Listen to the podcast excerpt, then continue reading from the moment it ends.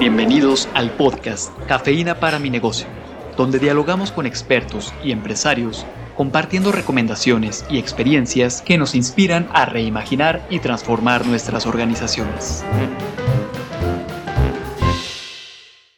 Excelente día a todos y todas las que nos escuchan el día de hoy. Bienvenida Carla a este espacio que compartimos y me surge una pregunta para poder comenzar la charla del día de hoy. ¿Cuántas empresas familiares conoces? Creo que muchas. He vivido una parte de mi vida por medio de una, que es la de mi padre. El día de hoy hablé por teléfono con otro señor que también es una empresa de familia y creo que podrá ser difícil ponerle número, ¿no? Me parece que tenemos una invitada que nos va a poder hablar de manera más amplia de este tema. Creo que es un tema importante y a la vez delicado y agradezco infinitamente a Angelina Ortiz que esté el día de hoy con nosotros. Ella es nuestra compañera también aquí en ITESO y es directora del Centro de Gestión de la Innovación y la Tecnología. Y bienvenida, Angelina. Gracias. Muchas gracias, Carla. Con mucho gusto estoy aquí. Angelina, cuéntanos un poco cómo responder a esta pregunta que hace Rafa en términos de cuántas empresas familiares conocemos y cuántas sabemos en este país y qué mueven estas empresas que son familia o familias empresarias. Pues sí, ciertamente es un número muy importante. Yo creo que son más de las que nos imaginamos y muchas veces estaremos en alguna empresa que sin saber es también una, familia la que está a cargo. En, México actualmente el 90% de las empresas son de origen familiar. Y entendemos que es una empresa de, familiar porque el patrimonio es de la familia, a veces del fundador o la fundadora, a veces también ya están involucrados los hijos, o a veces si ya el árbol ha crecido mucho, ya también están los nietos y entonces empiezan pues ahí a aparecer algunas cosas complejas. Pero si la administración y también está el capital a cargo de una familia, la consideramos una empresa familiar. Y aun cuando ya hay empresas que a veces ya tienen una ah, acciones y que están cotizando en bolsa, eh, también si tienen un 25% del capital a cargo de una familia, entonces también se considera una empresa familiar. En este sentido, ¿qué significa en nuestra cultura, en nuestro país, en nuestra realidad, las empresas familiares? Pues una pregunta muy interesante, porque es una decisión que se toma con mucha emoción, porque iniciar una empresa significa construir un patrimonio para una pareja, quizás si están una pareja joven que está iniciando, y también con un plan a largo plazo para que en un futuro se incorporen también sus hijos, crear familia empresaria y también eh, otorgando un servicio a la comunidad en la cual, este, en la cual pertenece, ¿no? Entonces es un elemento muy importante porque además de ser familia, hay amistades mezcladas, hay consanguinidad y hay decisiones. Y la emoción con la que surge nunca se va. La emoción siempre va a estar presente en la empresa familiar y justamente cuando hablamos de administrar empresas familiares, tendremos que aprender cómo gestionar a pesar de que la emoción esté mezclada, pero separando dentro de lo posible con herramientas eh, administrativas eh, las decisiones familiares de las empresarias. Angelina, ¿alguna vez dentro de lo que hacemos aquí en el ITESO y en el centro, tuvimos algún acercamiento a cómo abordar un proceso de consultoría o, o de ayuda a las empresas familiares y nos hablaban de los diferentes subsistemas y la importancia que esos subsistemas tienen al entender una empresa de familia, porque al final de cuentas se mezclan, como tú decías, intereses de diferentes niveles. Por un lado, la empresa que lanza un producto o un servicio a la comunidad y que tiene que subsistir por ella misma, y luego los intereses propios como persona que yo tengo, y luego esto cómo se genera un patrimonio que al final de cuentas también está ahí, y al final es esto se está siempre interrelacionando, ¿no? Y cómo identificar cuáles son estos cuidados que tendríamos que tener en la lógica de cómo van funcionando estos subsistemas y cómo se van relacionando entre ellos, porque al final se relacionan en un torbellino de emociones y en un torbellino de decisiones que se tienen que tomar todos los días, porque no podemos dejar de ser familia, pero tampoco podemos dejar de ser empresa. Así es. Cuando se está conviviendo estos tres círculos que acabas de mencionar, los primeros que aparecen es la familia, que es la que crea la empresa, y la empresa. Ahí ya tenemos dos círculos. Y en el, justo en la intersección de esos dos círculos puede ser una generadora de conflictos si no se toman decisiones y se establecen controles adecuados y en acuerdo para que eso no suceda. Y bueno, el tercer círculo que se agrega es el del patrimonio, porque en ese patrimonio está eh, definido quién toma las decisiones. A veces este, este tema es eh, delicado porque a medida que va creciendo el árbol, ese patrimonio va teniendo más integrantes y se va haciendo más compleja las decisiones. ¿Qué es lo que puede ocasionar si no se toma eh, una decisión oportunamente? Y ahorita hablo de qué oportunidad estoy hablando. Eh, de empezar a tener este tipo de herramientas incorporándose dentro de la estructura de la empresa que permita que surja un camino más, más sencillo para la empresa y también para la familia porque a medida que esta empresa, cuando va creciendo y se va complejizando, a veces se pueden encontrar en, disyuntivas de diferentes caminos. Si no se establecen estos acuerdos a tiempo, pueden llegar a, a estar en una disyuntiva de cuatro posibles caminos y decir, pues vendo la compañía, ya no puedo continuar, no nos ponemos de acuerdo y entonces la decisión es se vende, esa es una. Dos, eh, reconcentrar el capital, es decir, podar el árbol, si ya estaba el árbol muy grande, y mejor este, concentrar en muy pocas personas para que eh, volver a empezar y a lo mejor ¿no? ahí en ese momento sí establecer algunos controles y herramientas que permitan que la empresa crezca más sana. O eh, dejar que se vaya destruyendo poco a poquito porque no se toman decisiones. No hacer nada también es una decisión pero tiene consecuencias este, muy graves. Y eh, la otra es pasar de ser una empresa familiar a una familia empresaria. Esa sería la más sana. Esa sería la mejor. ¿Y cómo se hace eso? Bueno, pues para pasar de ser una familia empresaria, de una familia, empresa familiar a una familia empresaria, estamos hablando de una administración de la propiedad en primer lugar. Poner un orden, ponerse de acuerdo.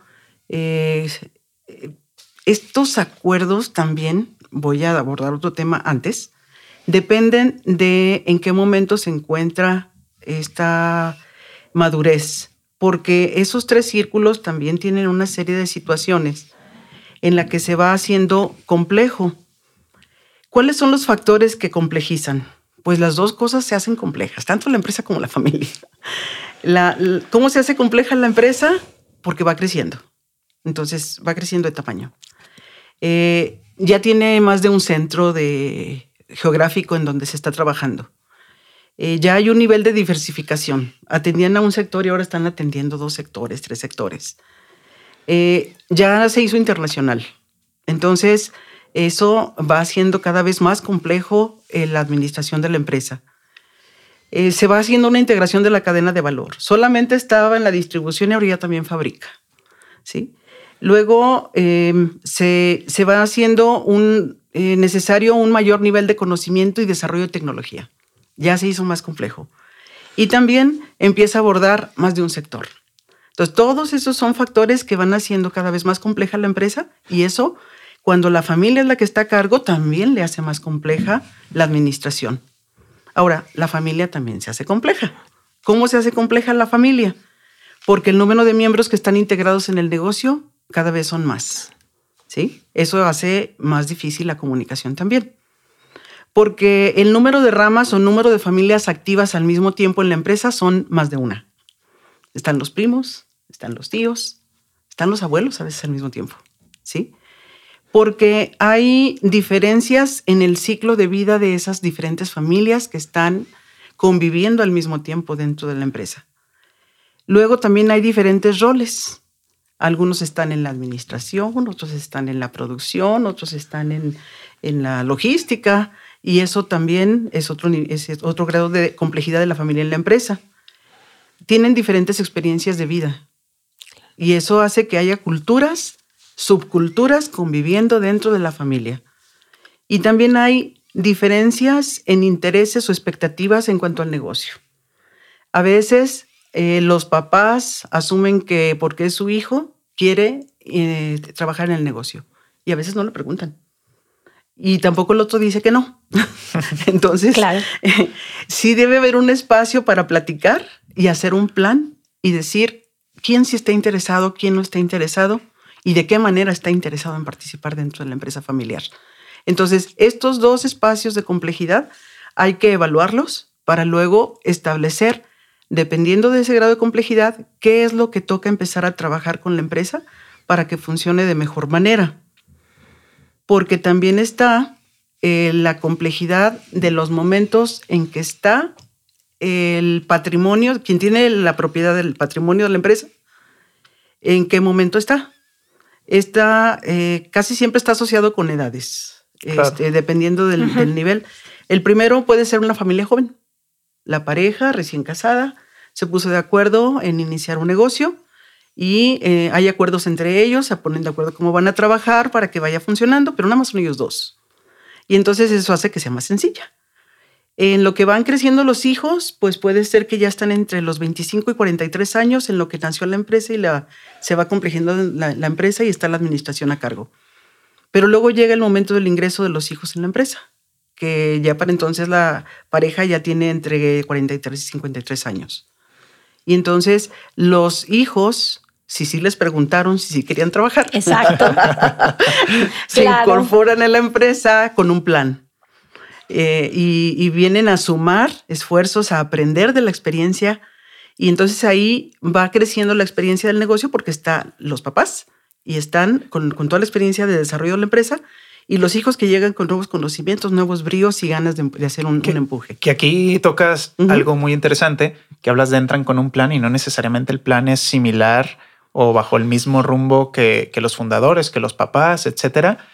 Y que justo en esta complejidad de la que nos compartías, pues le mete más elementos al juego que hacen más difícil las decisiones empresariales que por sí solas ya lo son. Ya estaban complejos, así es. No, y Angelina habló de lo explícito de que sí les preguntaron, pero puede suceder que no les preguntaron y que el plan tampoco esté explícito, pero lo trae en la cabeza. Eso lo que me está trayendo a pensar que hay toda una serie, o sea, o un elemento fundamental por esto que pone Angelina en la mesa, es hay una serie de charlas que pueden ser tranquilas, pasajeras, pero también hay una serie de charlas que son totalmente incómodas si es que no se dieron en el momento. Y si no se dieron ni siquiera en el círculo familiar, menos cuando metemos evidentemente la complejidad de la empresa. Así es, exactamente.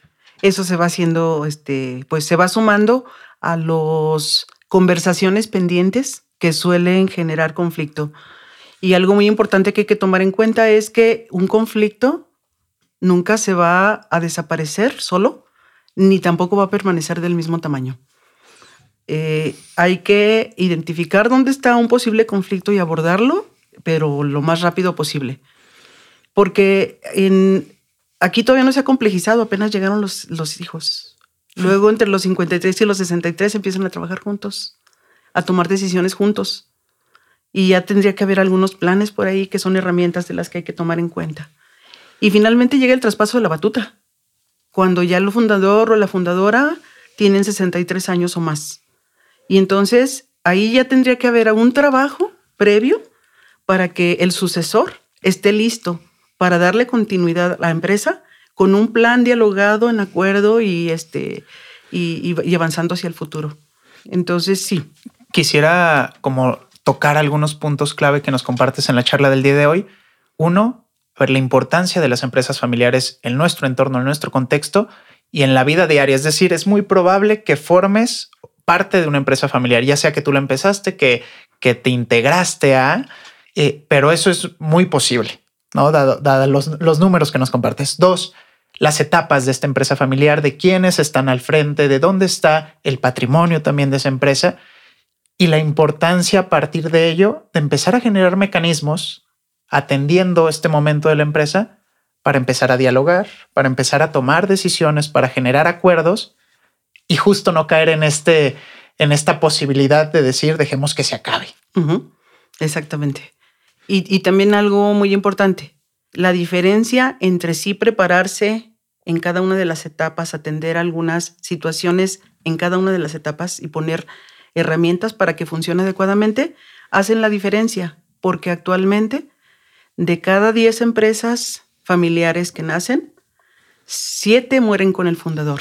Y de esas 7 que pasan a la segunda generación, de manera exitosa pasan 3. Al pasar a la tercera generación, mueren 2 y queda solamente una en la tercera generación. Entonces, es un tema muy importante que vale la pena profundizar en cuáles son esos elementos que hay que ir desarrollando en las diferentes etapas de la empresa y de la familia. Muchas gracias, Angelina, por tu presencia y por, por, compartir este tema de suma importancia para los escuchas el día de hoy. Muchas gracias por invitarme. Gracias. La cafeína comienza a hacer efecto. Compártanos sus impresiones en la sección de podcast de nuestro sitio web universidadempresa.iteso.mx.